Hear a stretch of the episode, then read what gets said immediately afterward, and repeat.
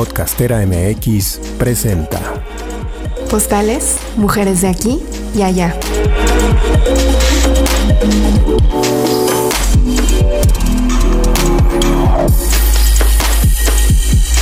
Un ensayo de comunicación entre mujeres en distintas latitudes. Cada retrato, una postal y un potencial puente entre diferentes geografías. Entre el aquí y todos los allá posibles.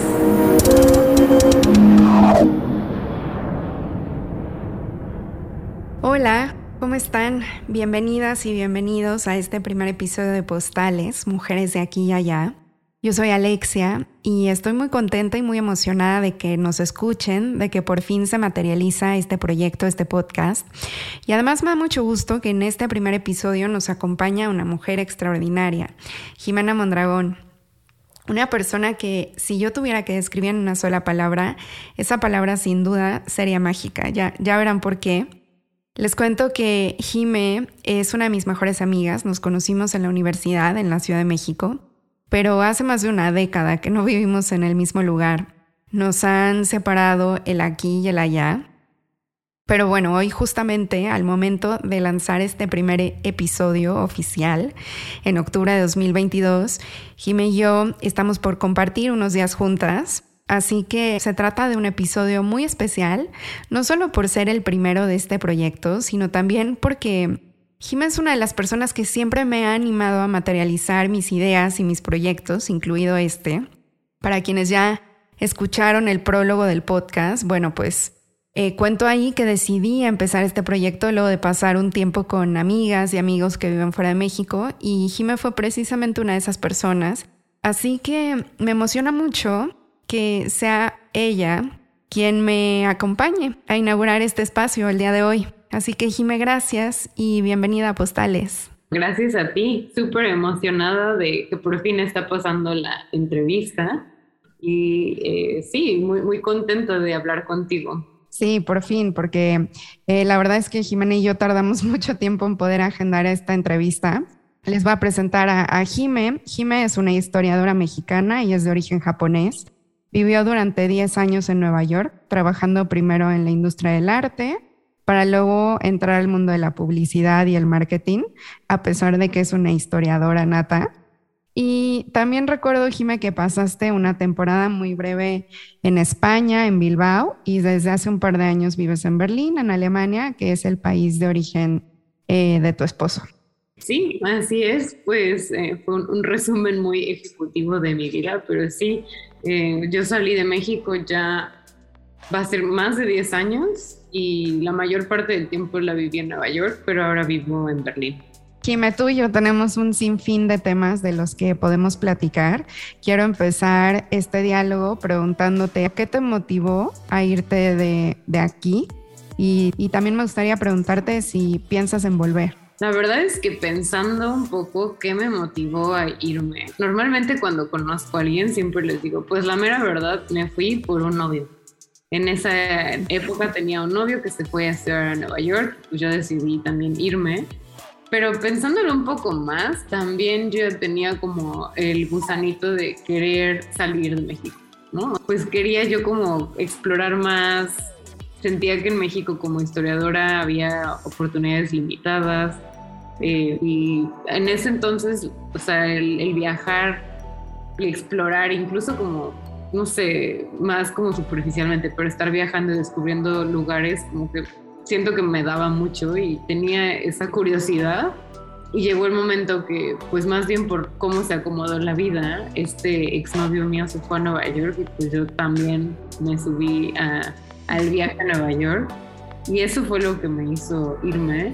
Em, pensar en regresar, la verdad es que es algo que normalmente la gente que te conoce y sabe que tú no eres de ese lugar siempre te pregunta, ¿no? O sea, ay, eres de México y piensas, ver, es bien difícil contestar porque creo que ha habido muchos momentos que a mí me gustaría mucho regresar, pero también por cuestiones de trabajo, de la situación del país, también cada vez sentirme un poco más desconectada. Hay una parte que siempre diría, sí me gustaría en algún punto regresar, pero no sé ni bien ni cómo, ni cuándo, ni qué haría si regreso a México.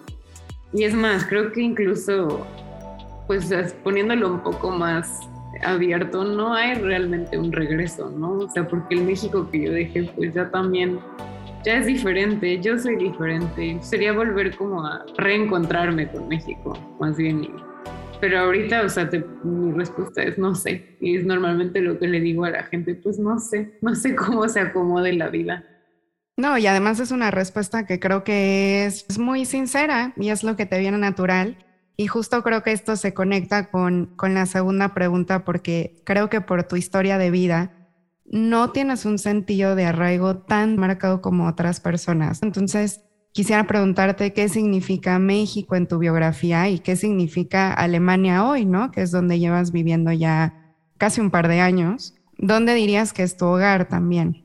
Siento que, o sea, México es el lugar donde yo nací y crecí, pero crecí en un ambiente muy multicultural y no tan conectado a México. Crecí en una escuela japonesa eh, y hasta que fui a la UNAM, ahí fue que dije, ay, estoy conociendo más México. O sea, yo había muchas cosas que mis compañeros mexicanos decían que yo decía como, ups, esto ni sé de qué están hablando.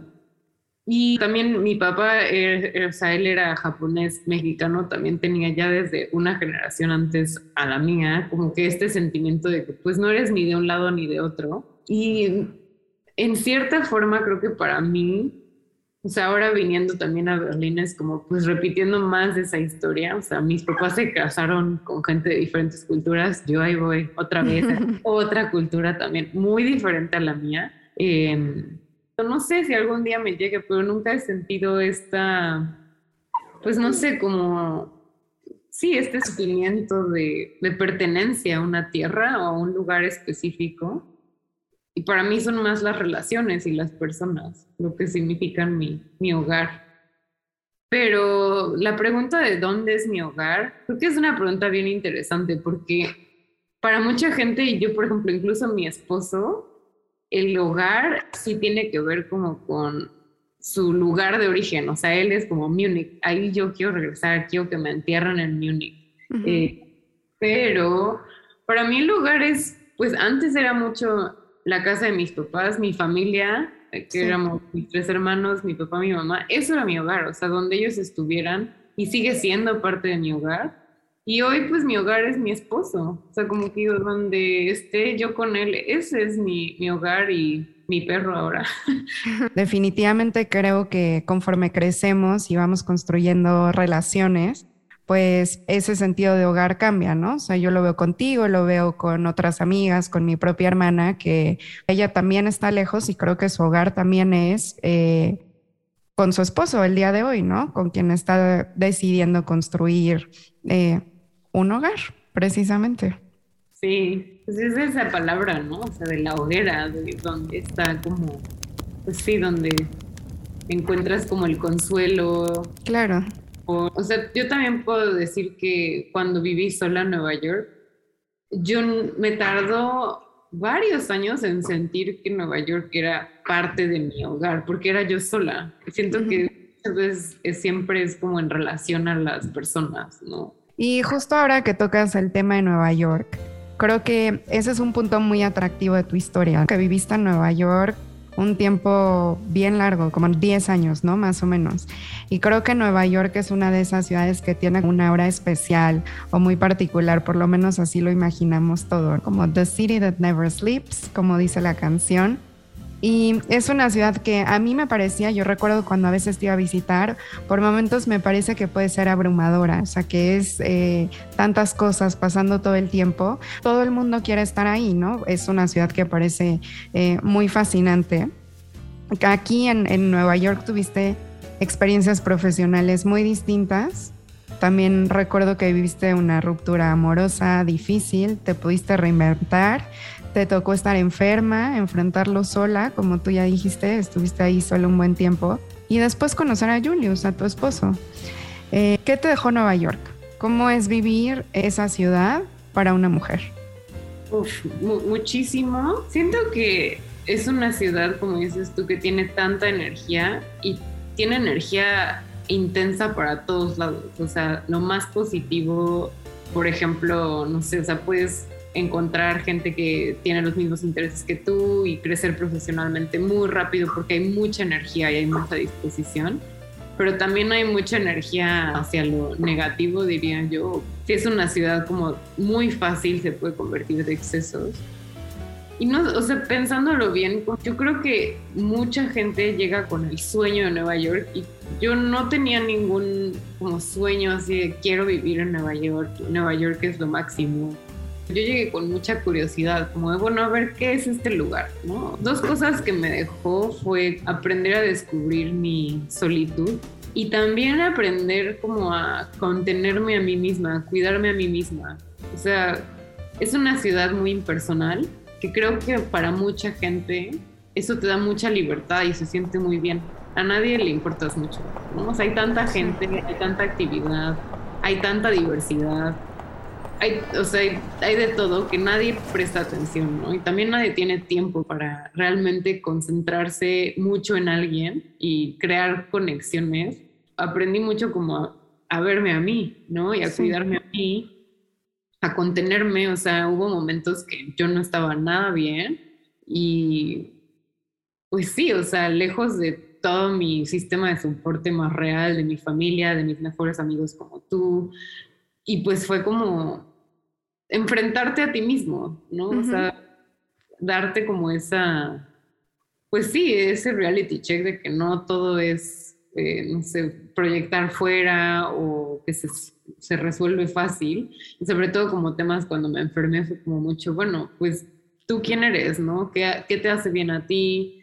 Eh, o cuando hay mucha frustración, o cuando tienes dolor, tristeza, y no estás acompañado, es difícil, es muy difícil. Y el tiempo sola fue algo que disfruté muchísimo al final, o sea, que aprendí también a caerme bien a mí misma, a reírme de mí un poco, de ser un poco más relajada, y creo que eso es lo que más, digamos, le, le agradezco a Nueva York como en la parte personal. Y todo lo demás, pues me dejó un montón de experiencias, eh, mucho crecimiento profesional. Y bueno, y también pues todo lo que lo pasé bien ahí, ¿no? O sea, la, comida, el teatro, la ópera, los amigos, eh, las fiestas locas, todo eso también la verdad es que es un tema que también mucha gente me pregunta como, oye, ¿no extrañas? ¿Y cómo fue? Y siento que es porque tiene esa reputación, esa ciudad tan mágica. Exacto, sí.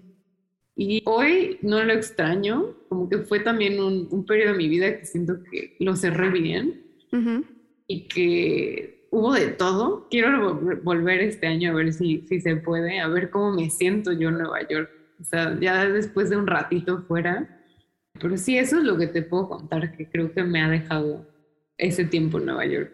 Algo que rescato de tu experiencia en Nueva York es aquello de la solitud, de la necesidad de cuidarse uno mismo y de aprender a contenerse. Qué importante es todo esto, ¿no?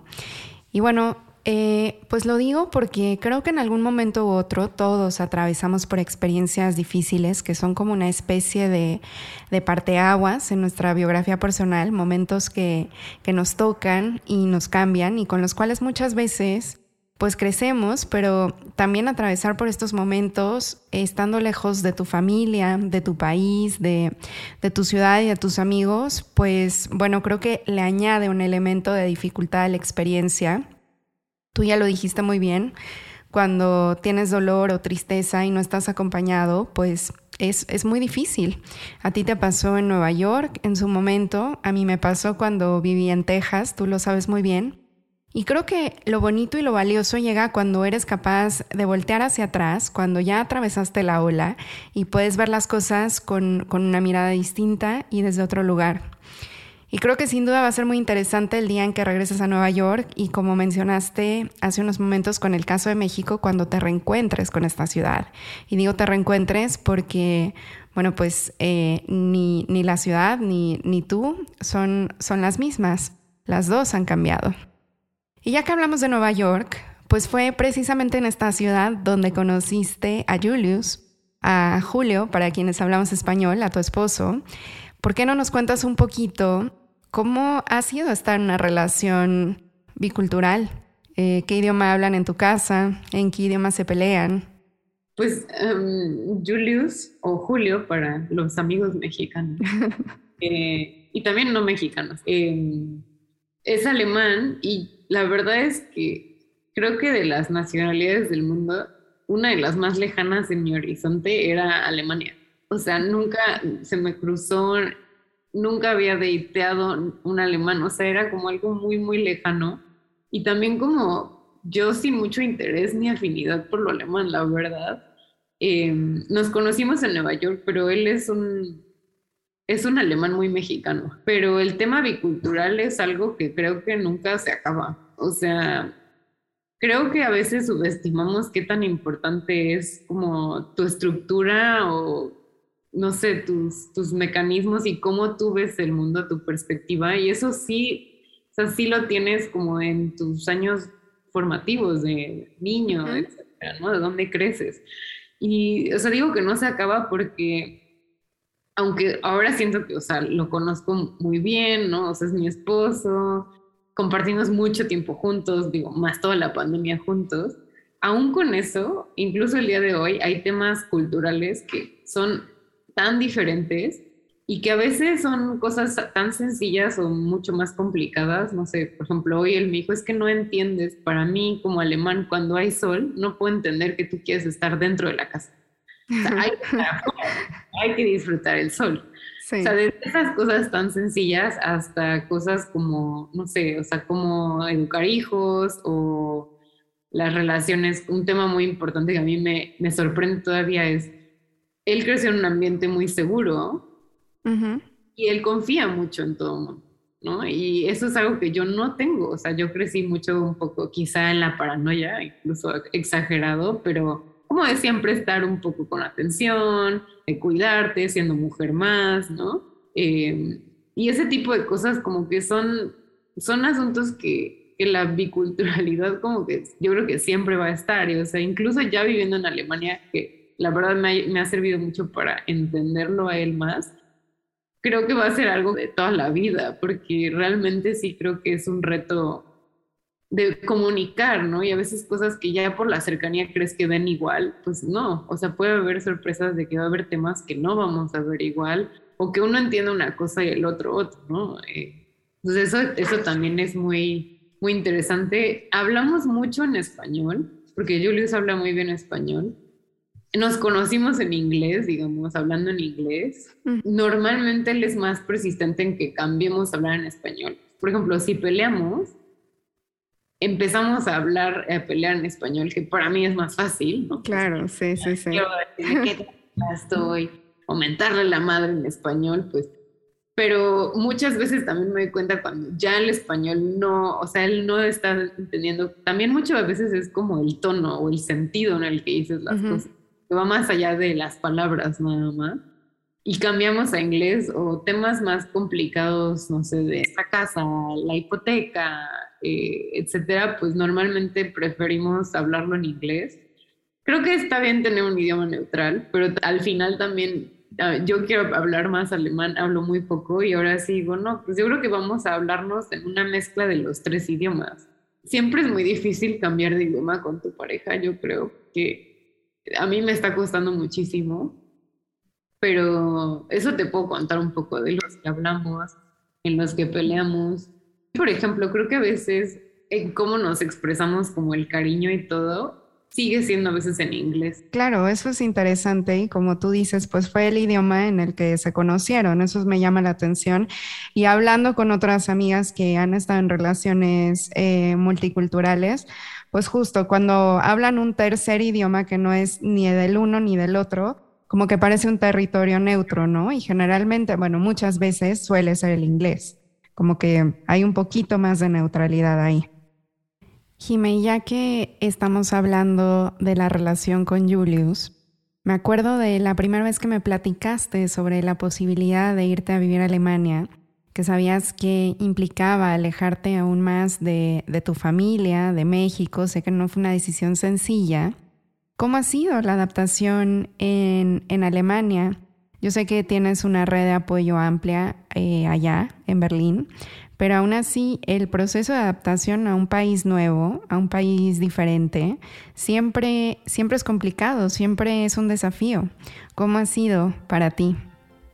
Pues el tema de Alemania pues era un poco obvio, ¿no? O sea, Julius es alemán y cuando yo lo conocí, de hecho muy muy temprano en la relación, una de las primeras preguntas serias que me dijo fue como, ¿tú te quieres quedar toda la vida en Nueva York? Porque yo no quiero vivir en Estados Unidos, ¿no? Era algo que él tenía muy claro y nunca pensé en Alemania, pero bueno, acabamos en Alemania y la decisión pues fue un poco como yo lo había pensado mucho sola, como si un día me dice, Julie, vamos a Alemania, ¿qué digo? Y creo que llegó un punto que dije, la verdad es que le diría que sí. Creo que un gran parte de mi sí fue porque yo sí quería conocerlo a él en su país. Y también creo que es una cultura que no, o sea, no exporta mucho su cultura. O sea, no hay forma muy fácil de conocerla si no estás en el país, ¿no? Hasta que la experimentas.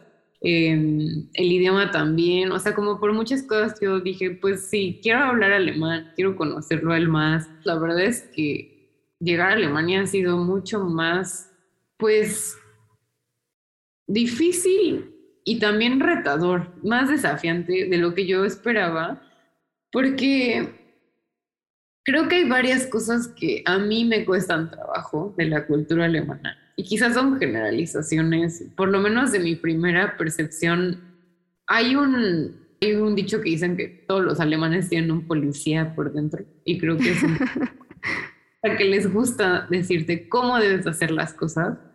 Como que esta policía social, o sea, esta acción de estar revisando que todo el mundo alrededor de ti siga las reglas, es algo que a mí se me hace muy intrusivo, o sea, como muy, pues muy ajeno. O sea, en México rara vez lo haces y en Nueva York menos, ¿no? O sea, cada quien hace lo que quiera y creo que a mí me cuesta mucho trabajo lidiar con eso. Creo que no es un país de migrantes. O sea, Nueva York, te puedo decir que en Nueva York también me sentí discriminada que me sentí discriminada por ser mujer totalmente. Y en Alemania la verdad es que otra vez, o sea, no, no, no, no fue como, bueno, aquí ha sido más sencillo, ¿no?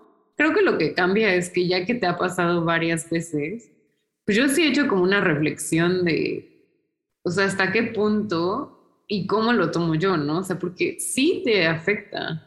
O sea, Pero perdóname que te interrumpa, o sea, ¿te has sentido discriminada por ser mujer o por ser mexicana o si, por el solo hecho de ser extranjera? Pues las tres, o sea, todas, en, en, circunstancias distintas. O sea, por ejemplo, me he sentido discriminada eh, por ser extranjera en el súper, ¿no? O sea, hay, ciertos como códigos de los alemanes, pero por ejemplo en el súper normalmente está muy mal visto que compres muchas cosas. O sea, nadie toma un carrito, ¿no?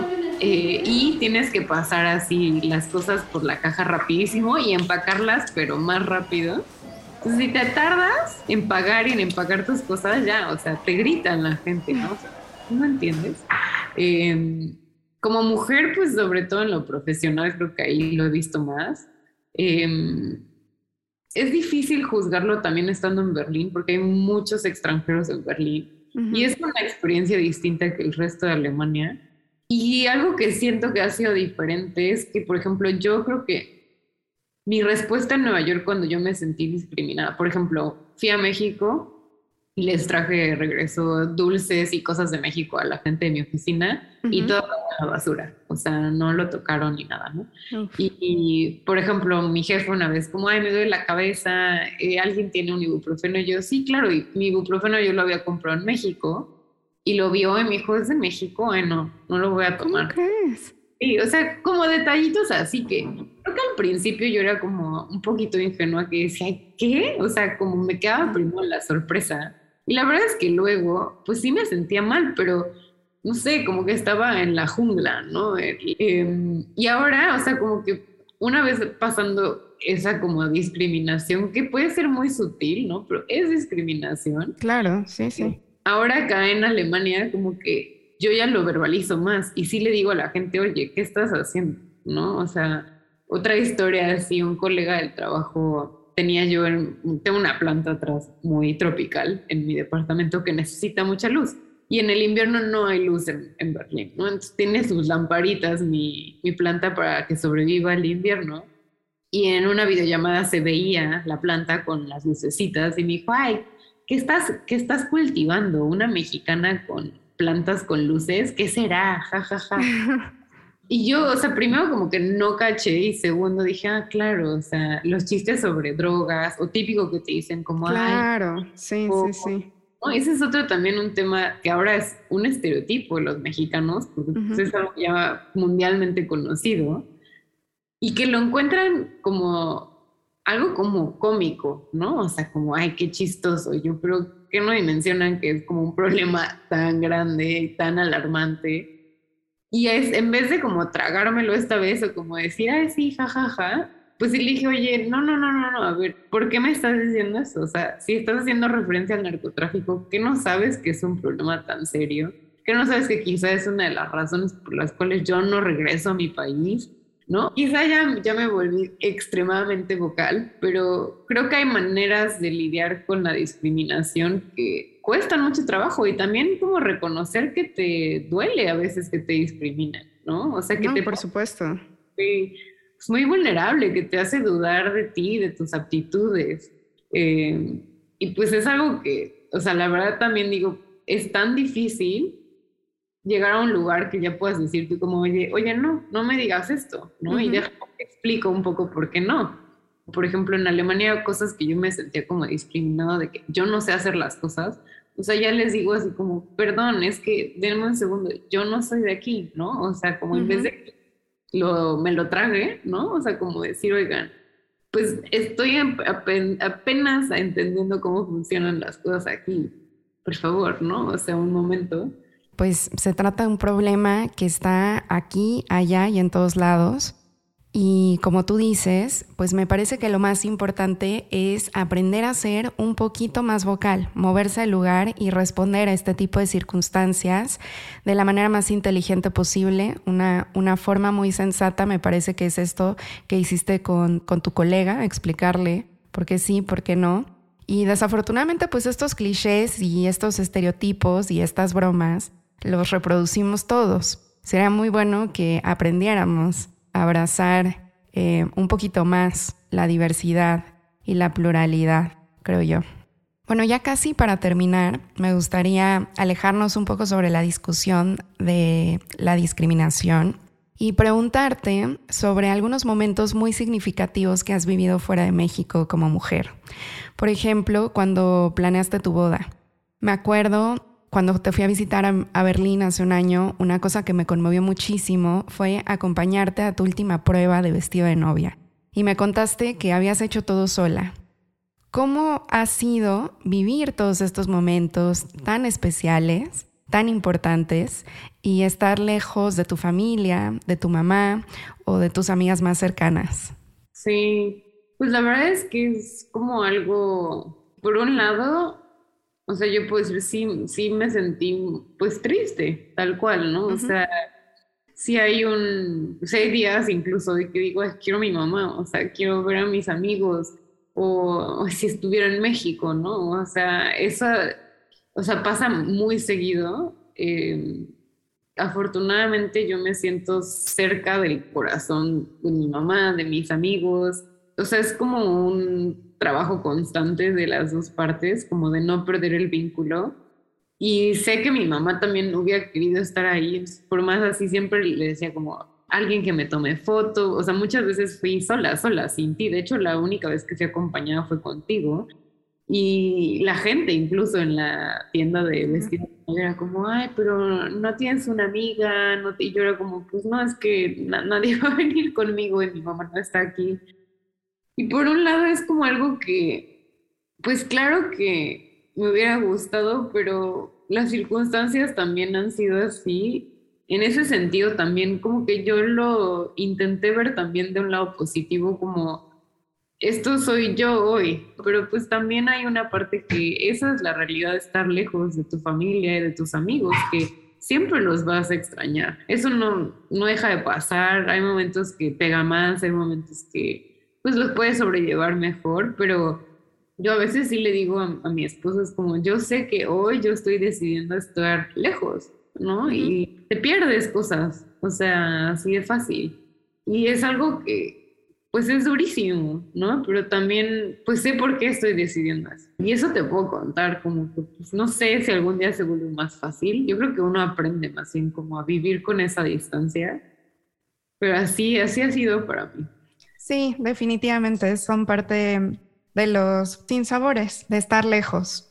No quiero dejar de preguntarte algo que va a ser una constante eh, para todas las invitadas de postales y es eh, si nos puedes describir una imagen de tu vida en el extranjero. Por ejemplo, no sé, tu casa en Berlín, el barrio de donde está tu casa, qué ves por la ventana, qué colores este, predominas, qué sonidos escuchas, además de Taquito que está por ahí. Em, sí. Pues una imagen de Berlín. Cerca de mi casa está el parque donde está el muro, bueno, donde estaba el muro de Berlín. Y afortunadamente hay dos pedacitos del parque que siempre están muy regados y muy verdes y muy cuidados. Y es un poco como una colina muy, muy pequeña, eh, pero esa es como una imagen donde siempre llevo a mi perro a ese parque y está la iglesia de la reconciliación de las dos Alemanias. Eh, vivimos muy cerquita de ahí y es un, es un lugar como especial. Por mi ventana, Berlín en general es muy gris, no hay mucho color y veo un edificio de ladrillo rojo porque veo a mis vecinos enfrente. Si es verano, tenemos un árbol, entonces hay un poco de verde, pero depende en qué época del año. Y algunos sonidos de Alemania, pues las bicis constantes, ¿no? Que pasan mucho y curiosamente, sí hay muchos pajaritos en mi barrio. Eh, es un lugar muy callado, es muy silencioso. Alemania es muy silencioso. Creo que los alemanes valoran mucho el silencio. Eh, no, hay, no, hay, no, hay, muchos ruidos. Y otro ruido que tengo pero muy particular es eh, la gente que reza en la mezquita que está abajo de nuestra casa. Ese también es un ruido que ya para mí es, es muy de mi, de mi hogar y, me relaja, no, no están cantando fuerte ni nada, entonces ese como murmullo también está ahí. Y eso les puedo describir un poco de, de mi vida en Berlín.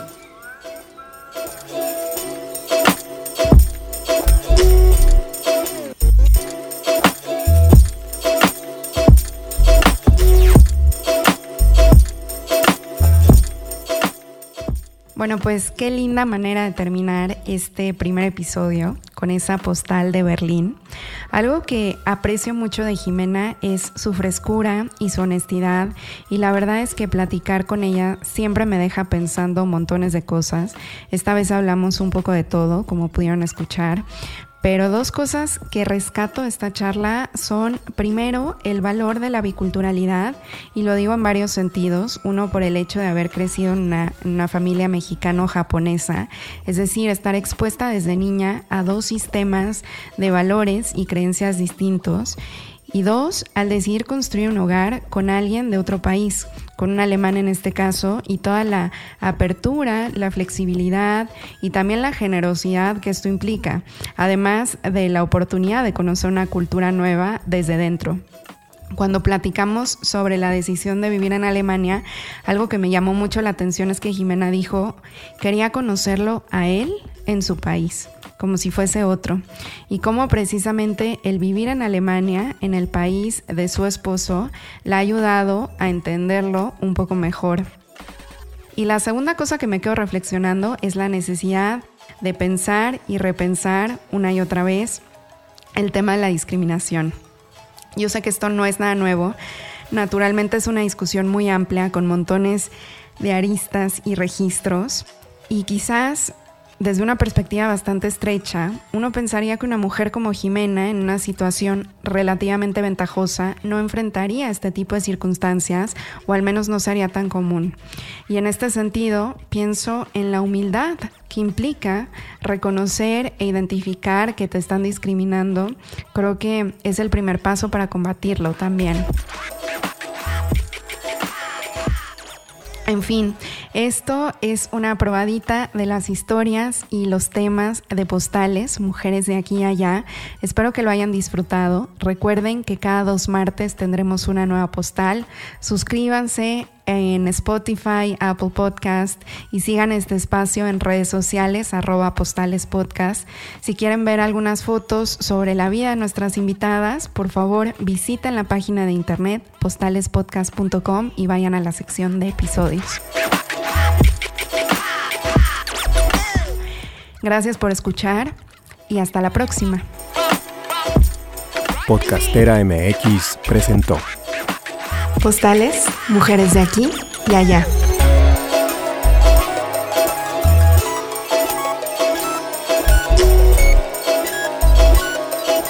Un ensayo de comunicación entre mujeres en distintas latitudes. Cada retrato, una postal y un potencial puente entre diferentes geografías. Entre el aquí y todos los allá posibles.